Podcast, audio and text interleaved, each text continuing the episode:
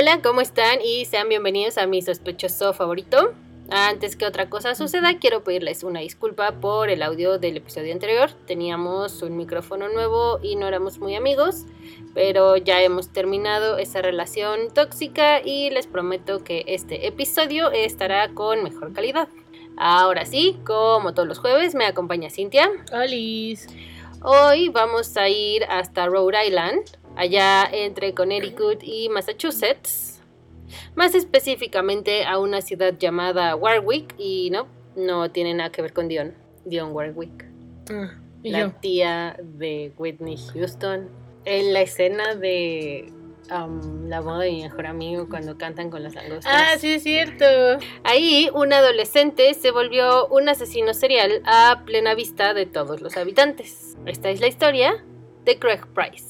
Debido a lo sangriento de este caso, se recomienda la discreción del oyente. El siguiente episodio puede contener descripción de violencia y abuso que algunos pueden encontrar ofensivos. Extremen precauciones en los escuchas menores de 12 años.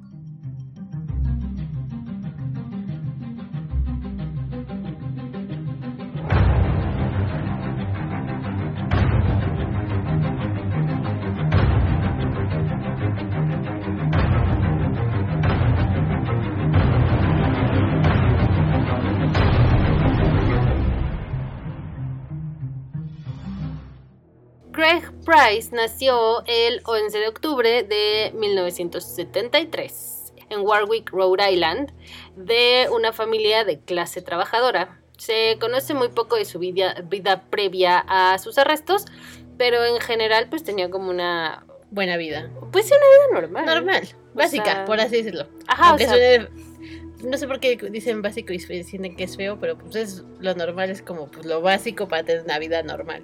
Ajá, exacto, o sea, pues tenía una vida... O sea, sí, tenía, tenía casa, papás, comida. Ambos, Básico. ambos de sus padres trabajaban, o sea... Todo normal. Te digo que lo poco que se tiene conocimiento es que era un adolescente pues casi normal, ¿no? O sea, le decían Iron Man porque era un corpulento jugador de fútbol. O sea, tenía como el cuerpo de un adolescente, ya sabes, como esta etapa rara en la que no eres adulto, pero no eres niño, pero no eres adolescente. Donde ya no sabes ni qué.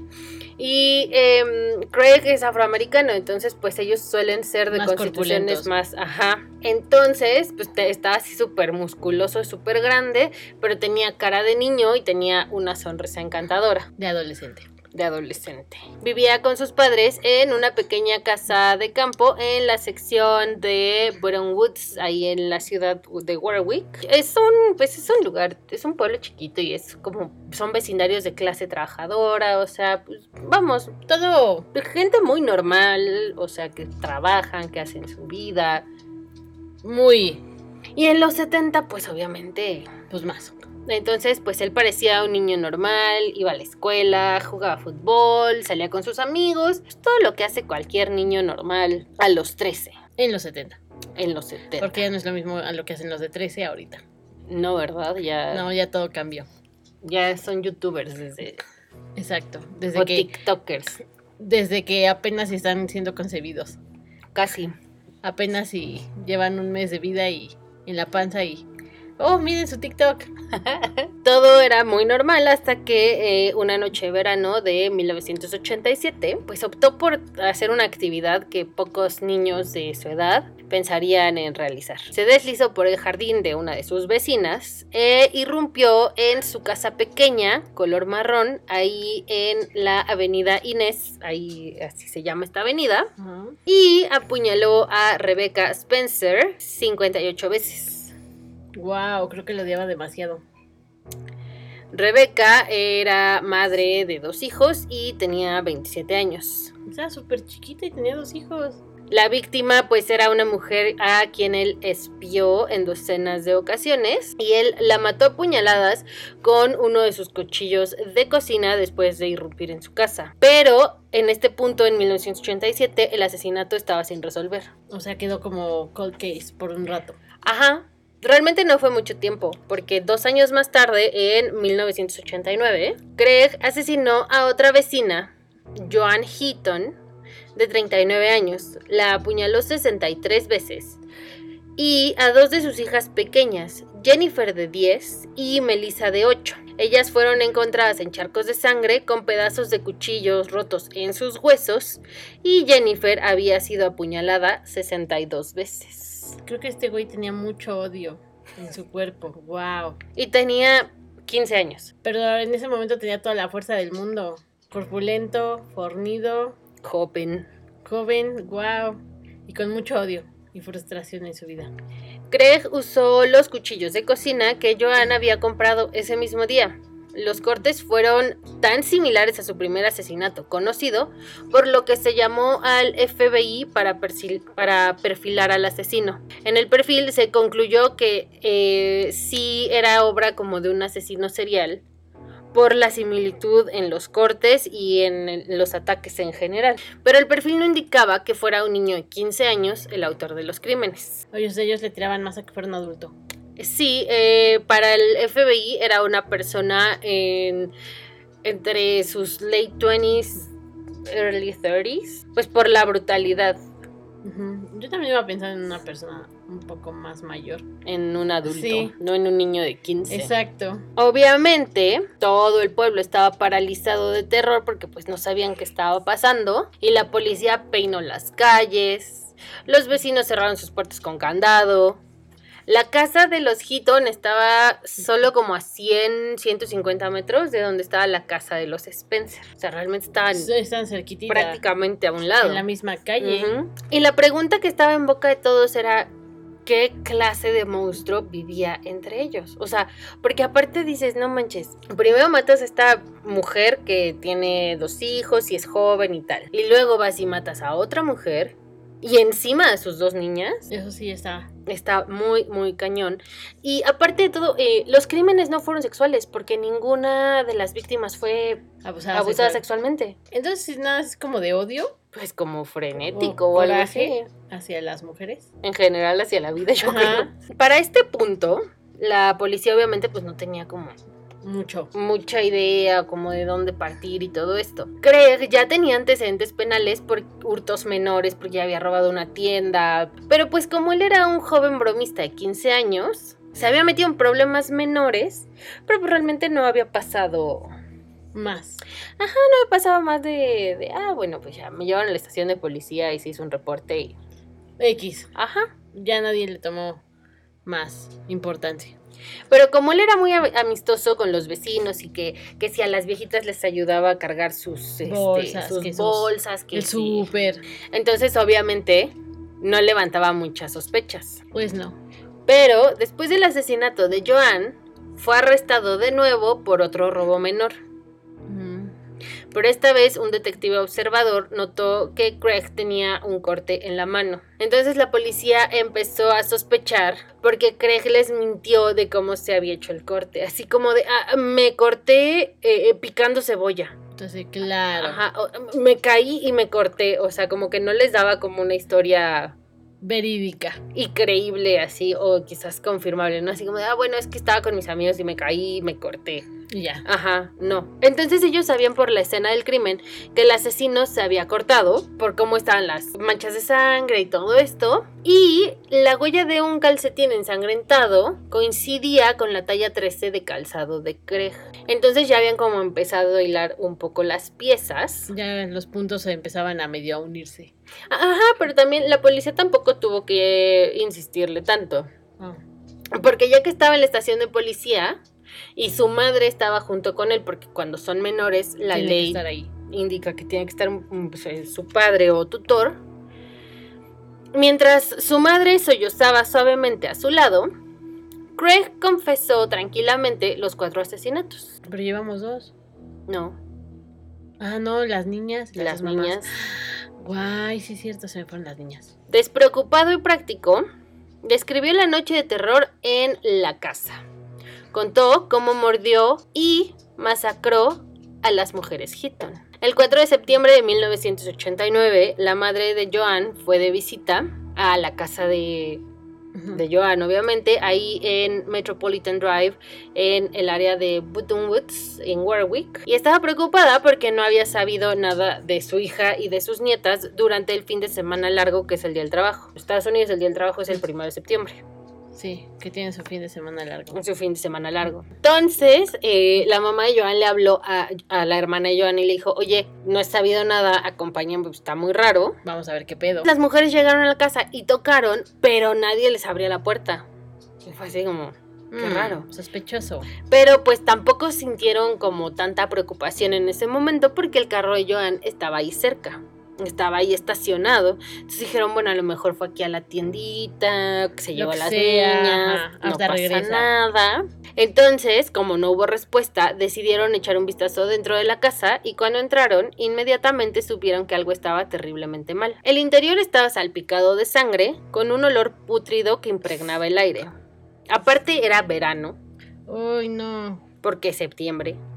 Qué horror de olor. Entonces, mientras caminaban más dentro de la casa, hicieron un descubrimiento desgarrador. Joan estaba tendida bajo las sábanas, empapadas de sangre, en el pasillo. Su hija mayor, Jennifer, estaba acostada cerca de ella. Y Melissa, la menor, que tenía 8 años, estaba en el piso de la cocina. Las tres habían sido brutalmente asesinadas. Obviamente, la madre y la hija llamaron a la policía en cuanto, o sea, Pues sí, como obvio. que medio procesaron el, el shock y, Y dijeron, tenemos que hablarle a alguien. llamaron a la policía. Y en poco tiempo los equipos de rescate llegaron a la escena, seguidos poco después de los detectives. Obviamente primero tienen que llegar paramédicos y unos Y oficiales. confirmar cosas que ya estaban confirmadísimas, pero confirmar. Y ya después, bueno, obviamente llega la división de homicidios, llegan los, los detectives y la casa fue acordonada y se inició una investigación de la escena del crimen. Los detectives se sorprendieron por el salvajismo del crimen. Incluso los investigadores más experimentados tuvieron dificultades para contener las lágrimas. Las, fue demasiado odio. aparte, o sea, con niñas tan chiquitas, Exacto. Y, y aún así con la mamá, o sea, son de, es demasiado. Pues sí, ¿de dónde te caben sesenta y tantas puñaladas en el cuerpo? Las víctimas habían sido apuñaladas varias veces con cuchillos de cocina. La niña más pequeña fue apuñalada tan ferozmente que una de las cuchillas se rompió en su cuello y también le destrozó el cráneo con un taburete de cocina. Wow. Además, Joan también fue golpeada y estrangulada. Se creía que fueron asesinadas al menos tres días antes del descubrimiento. El Departamento de Policía de Warwick hizo su mejor trabajo en el caso. Estaban decididos a atrapar al responsable de los asesinatos. ellos iban con todo. Así de, sí, sí, lo vamos a atrapar. Y al final sí lo atraparon. O sea, que fue por otra casualidad, pero bueno. Bueno, ya llegaremos a eso. Trabajaron día y noche revisando evidencias y entrevistando a lugareños que pudieran tener información relacionada con el crimen. Pero pues realmente no había como un punto de partida, nadie había visto nada y luego que había sido el fin de semana largo, no había tanta gente. Muchas cosas. Creían que el asesino probablemente era alguien del vecindario y además empezaron a surgir teorías de que el crimen probablemente estaba relacionado con el otro asesinato sin resolver que tuvo lugar dos años antes. Las coincidencias en los dos crímenes fueron significativas. En julio de 1987, Rebecca Spencer, de 27 años, fue encontrada muerta en la sala de su casa. Había sido apuñalada repetidamente con un cuchillo de cocina y al momento de su muerte ella estaba preparándose para mudarse a otro vecindario. O sea, ella ya se iba a ir a otro lado Así como, ah, ya. y no encontré Órale. yo un reporte eh, de dónde estaban sus hijas, qué pasó con ellas y porque afortunadamente, bueno, las Solo fue ella. hijas de Rebeca fueron un poco más suertudas que las de Joan, Sí, sí, sí. Porque pues bueno, obviamente no. vivas. Bueno, no sé si sigan vivas. Bueno, Pero en ese momento. en ese momento, en el 87, pues las niñas seguían vivas. Tanto en el caso de Joan como el de Rebeca, el asesino usó un arma que ya estaba presente en la casa. Esto presenta una fuerte evidencia de que el asesino originalmente ingresó a la casa con otro propósito. Probablemente cree que lo que quería hacer era, obviamente, pues robar la casa. como espantarla, tal vez. Pues yo creo que robar la casa y pues igual como vender lo que se encontrara. Pero por ejemplo, eh, yo creo que en el caso de Rebeca, y eso ya es una teoría 100% mía, pues entró, la descubrió, o sea, ella lo descubrió a él y la atacó y la apuñaló. Como que dijo, chin, ya me cacharon. ¿ahora qué hago? Ay, la mato. Y en el caso de Joan, se me hace que entró como por la misma situación y probablemente la niña que estaba en la cocina fue la primera que vio y por eso le fue tan mal.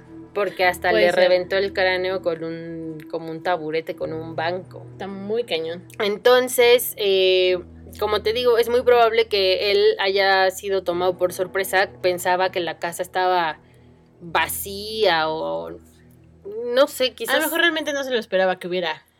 Ajá, o que a lo mejor ellas reaccionaran como reaccionaron, porque pues obviamente no sabemos qué tipo de reacción. Pues yo creo que la normal es de, dude, ¿qué haces aquí? haces en mi A lo mejor si eres mi vecino y te he visto, pero pues, ¿qué haces aquí? Ajá. Entonces la policía denominó que los crímenes habían sido pues de oportunidad por cómo eh, dieron las cosas.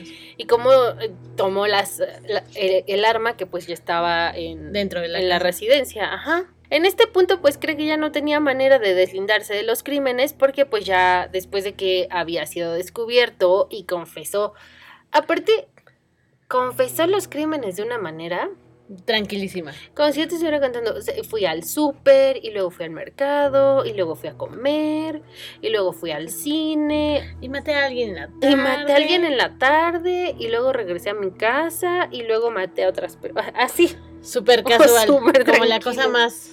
Ajá.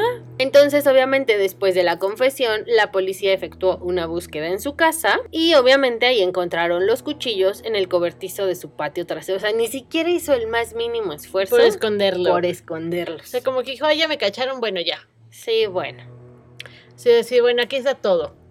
Tomen todas las evidencias. En 1989 fue arrestado por los cuatro asesinatos cometidos.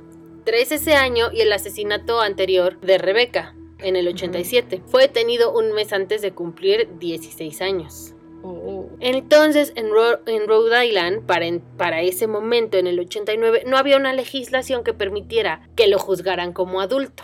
Ah, lo juzgaron como menor. Lo juzgaron como menor y por ley significaba que sería liberado y todos sus antecedentes penales sellados cuando cumpliera 21. Bien poquito. Obviamente, en este punto, él se jactaba de que iba a ser historia cuando fuera liberado porque pues le iban a sellar el récord y no iba a Dijo, nadie va a saber qué hice que esto. hice, etcétera. Mientras lo conducían esposados del juzgado hacia el camioncito que lo lleva a la prisión, él gritó, cuando salga voy a fumar un bombardero. No sé qué es un bombardero, pero suena peligroso. Exacto, Sobre todo viniendo de esta persona. exacto. Algo que no se escucha bien. El caso, afortunadamente, condujo a cambios en la ley estatal para permitir que los menores fueran juzgados como adultos por delitos graves, como es Aquí Super sí se tenía que haber juzgado como, como adulto. como adulto. Claro, pero la legislación obviamente no lo permitía.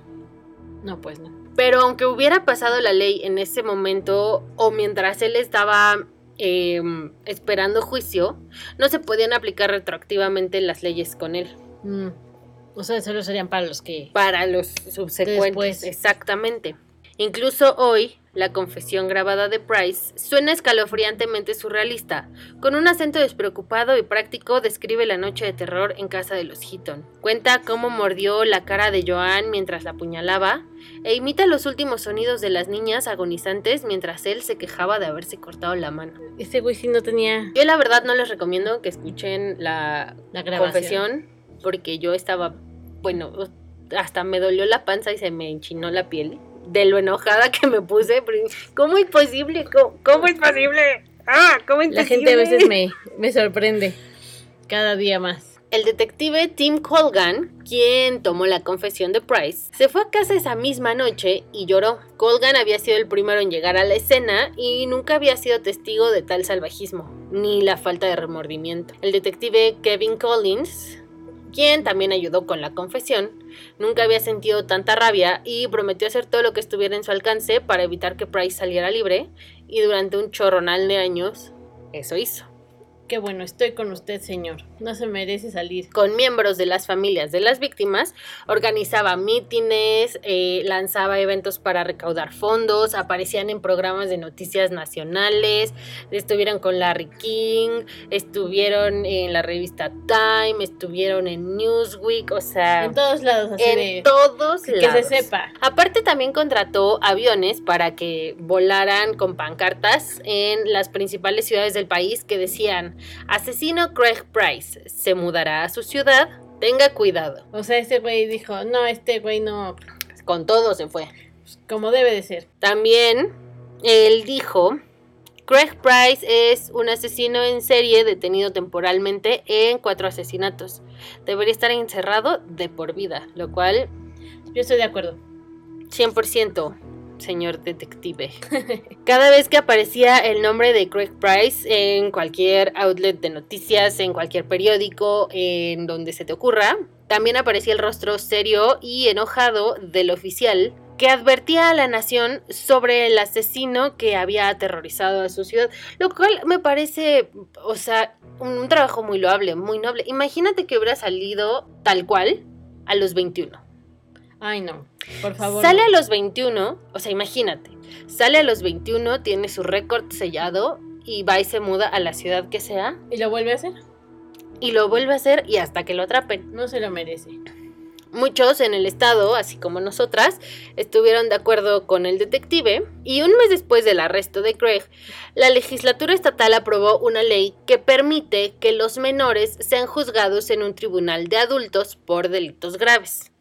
La misma medida había fracasado dos veces anteriores. O sea, antes de que Craig ¿Y será cometiera los crímenes Ya había. ya estaban empujando esta legisla- legislatura y no había no había pasado la ley. A veces neta no entiendo las leyes. A veces como que pueden ayudar mucho, pero a veces No sirven para No. nada. es como de, como para qué está ahí. Mejor no de nada. Exactamente. Pero como te dije antes, la ley obviamente no se podía aplicar retroactivamente. Ajá. O sea, este güey ya. Los fiscales obviamente sabían que necesitaban hacer mucho más, pero pues también estaban restringidos por lo tanto que se podía hacer o no en la ley. También, bueno, como obviamente solamente mató dentro del estado, no se podía juzgar en un tribunal federal ni nada, que si hubiera sido así, desde el principio se le hubiera dado una sentencia como adulto. Pero como obviamente no se rindieron, la oportunidad llegó cuando uno de los fiscales en el caso, el fiscal Pine, fue elegido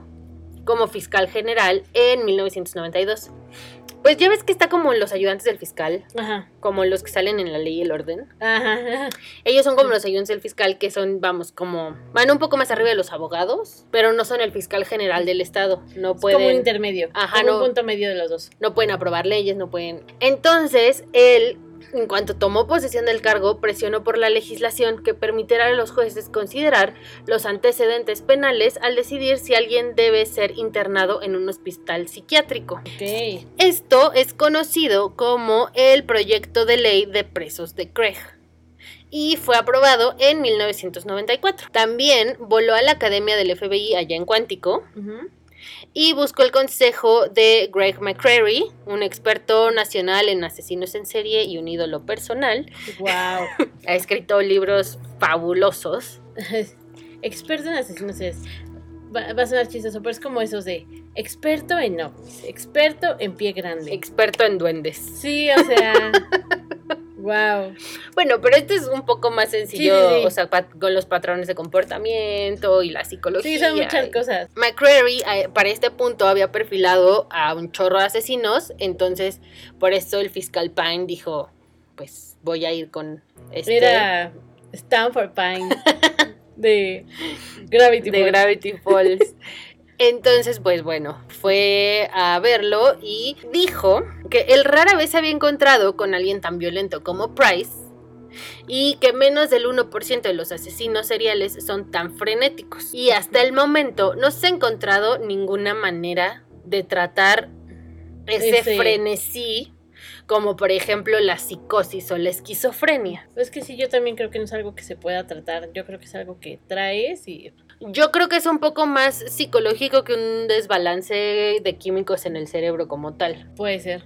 A lo mejor puede que haya ambos factores, pero sí creo que es más psicológico que físico O tal vez pues una combinación de todo, como una desproporción de ambas cosas. de ambas cosas. En un informe detallado, McCreary describió a Price como un depredador humano que no mostraba empatía ni remordimiento y era muy probable que volviera a matar. Yo también lo creo. Yo también lo creo. Los psicólogos estatales decían lo mismo, lo cual es un punto muy chistoso. eh, O sea, no chistoso, de "Ajaja, mata gente, ¿no? ¿cómo? No, es un punto muy chistoso porque es muy, muy raro encontrar que, por ejemplo, eh, el Estado y la Fiscalía y todo el mundo como que llegue a la misma conclusión. Ah, A eso me refiero con que es muy chistoso. O sea, imagínate qué tan mal está este tipo para que todos que concuerden. todos concu- o sea, concuerdan con lo mismo. Ok, ya entendí. Nada en los antecedentes de Price explicaba su rabia. Según todos sus informes, provenía de un hogar estable, ambos padres trabajaban y le brindaban una vida cómoda a sus hijos. Entonces es como, oye, ¿por qué? Como que, ¿por qué te hiciste snap? Ajá, ¿qué onda?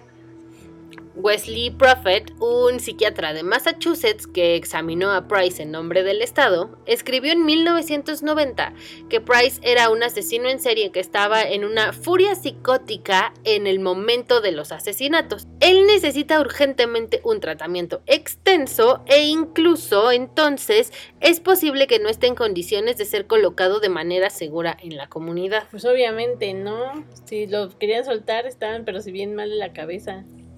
Como los toros de la pamplonada, Ajá, todo sí, cabreado. no. Así. Nada bueno puede salir de ahí. Los informes fueron obviamente muchas más herramientas para la fiscalía y eh, pues ellos estaban en muchos sentidos pues obviamente esperando y viendo nada más pues qué pasaba y todo.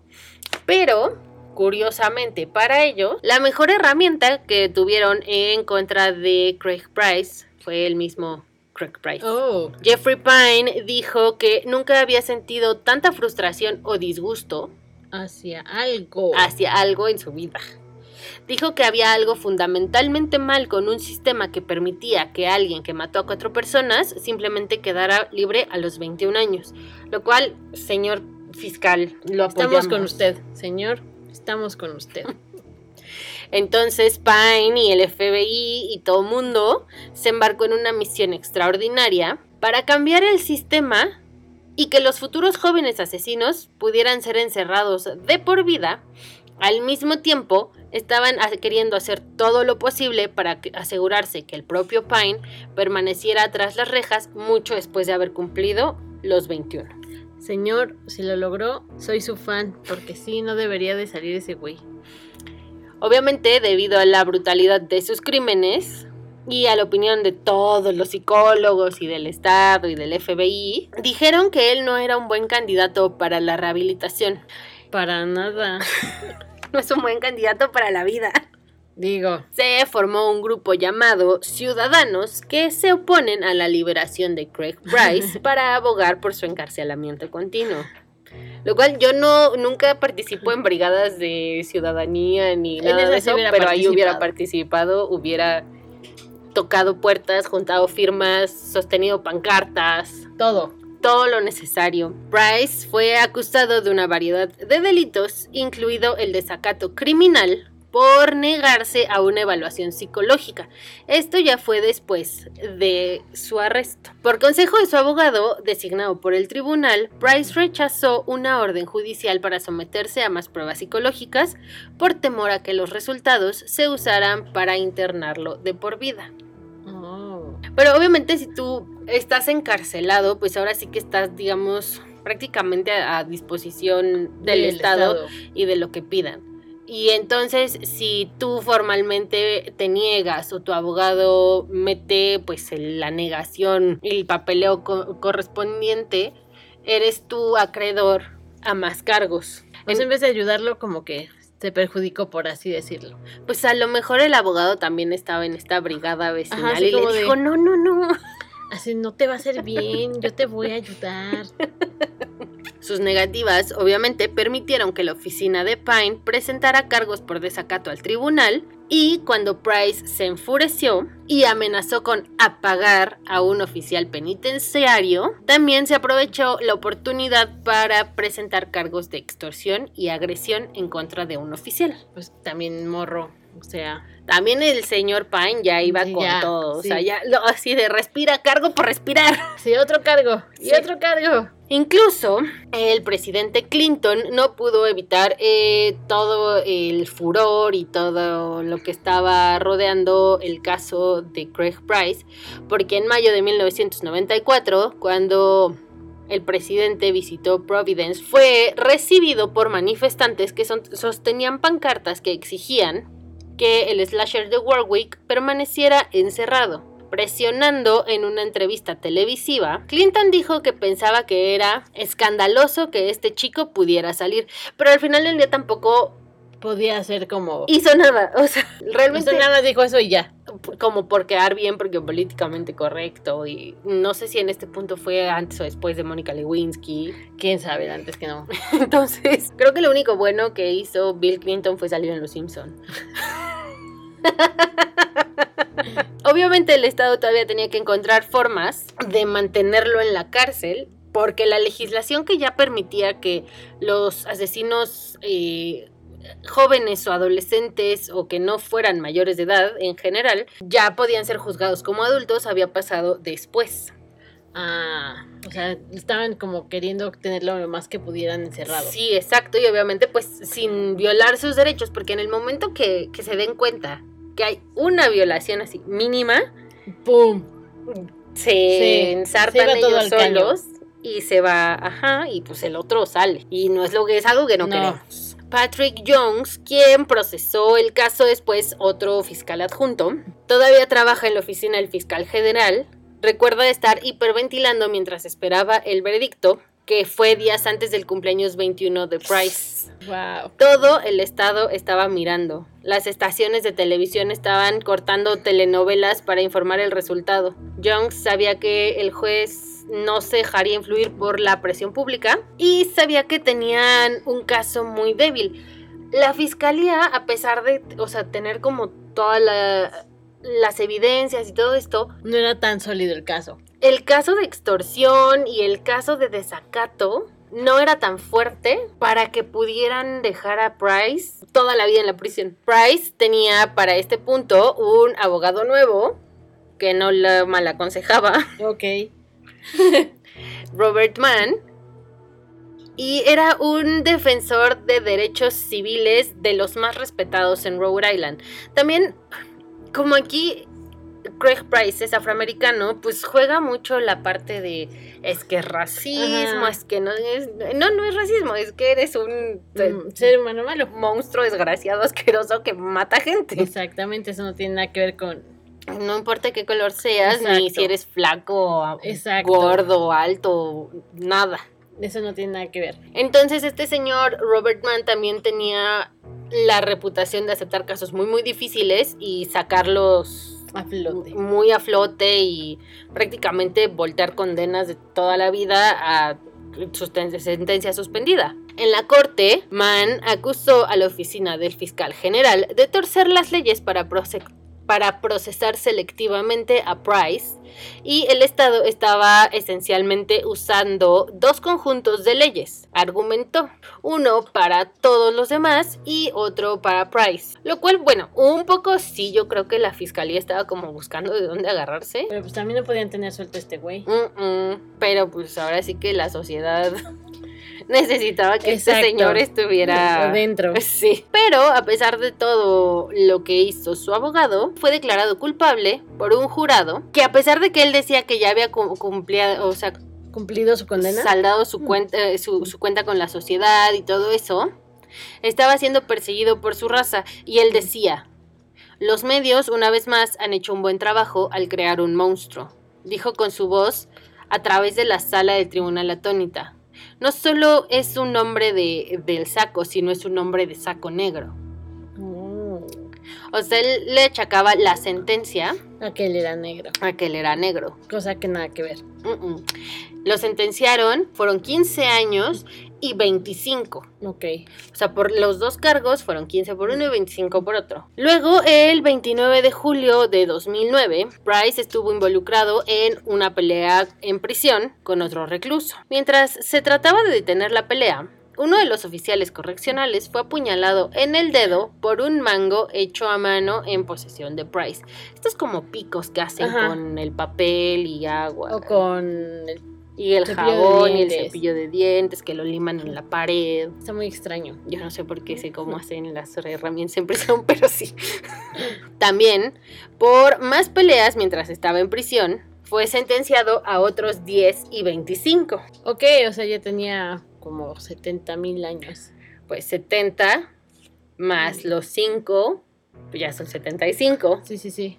A raíz de la pelea en prisión, Price fue trasladado a otra instalación. Un oficial del Departamento Correccional de Rhode Island dijo que Price ha sido fichado dos veces por pelear desde que dejó la institución correccional para adultos en Cranston. Price se le negó recientemente la libertad condicional en marzo de 2020 y su fecha actual de liberación fue en abril de 2020. Ok. Sin embargo, se dijo que esa fecha podría cambiar después de su comportamiento reciente. Hasta el día de hoy, no se sabe exactamente cuándo será liberado o si va a ser liberado. Su fecha de liberación proyectada está pro- estaba programada para febrero de 2022. Mm, ujú, ujú. Sin embargo, Craig no ha sido liberado y debido a su comportamiento volátil y es muy continuo hacia los guardias, muchos creen que debería de seguir en prisión. Todos creemos que debería seguir en prisión. Sí, yo también lo creo. Yo espero que nunca salga. Por favor. Pues sigue preso. Lo cual, bueno, hasta cierto punto Es bueno. es bueno. Pero todo puede pasar. Todo puede pasar. O sea, el tipo realmente ahorita todavía tiene am, como 52 años, como 50, 52 Más o años. menos. Yo espero que lo dejen ahí siempre. Sí, porque al final del día, bueno, pues eh, ya ahora como son las cosas y tal, pues ya a los 50 años cuánta gente no agarra como el segundo aire de su vida. Exactamente. Queda y dice, ¡Woohoo! Sí, un segundo killing spree. Porque aparte, por ejemplo, él es un ejemplo de eh, un asesino serial que también es un asesino, un asesino itinerante. Ok. Porque, sí, o sea, sí entra dentro de la categoría de asesino serial porque tiene más de tres víctimas. Pero también entra en la categoría de asesino itinerante porque la mayoría de sus víctimas fueron en un solo ataque. Como por ejemplo Richard Speck. Él mató a un chorro de enfermeras en una sola noche. Después te platicaré de él. Ok. Pero él entra en la categoría de asesino serial, pero asesino itinerante, pero asesino desorganizado. Sumamente desorganizado. Entonces, yo sí creo que él no tiene cura. Yo también creo que no tiene cura y que debería seguir encarcelado. Por favor, Así nunca es. lo suelten.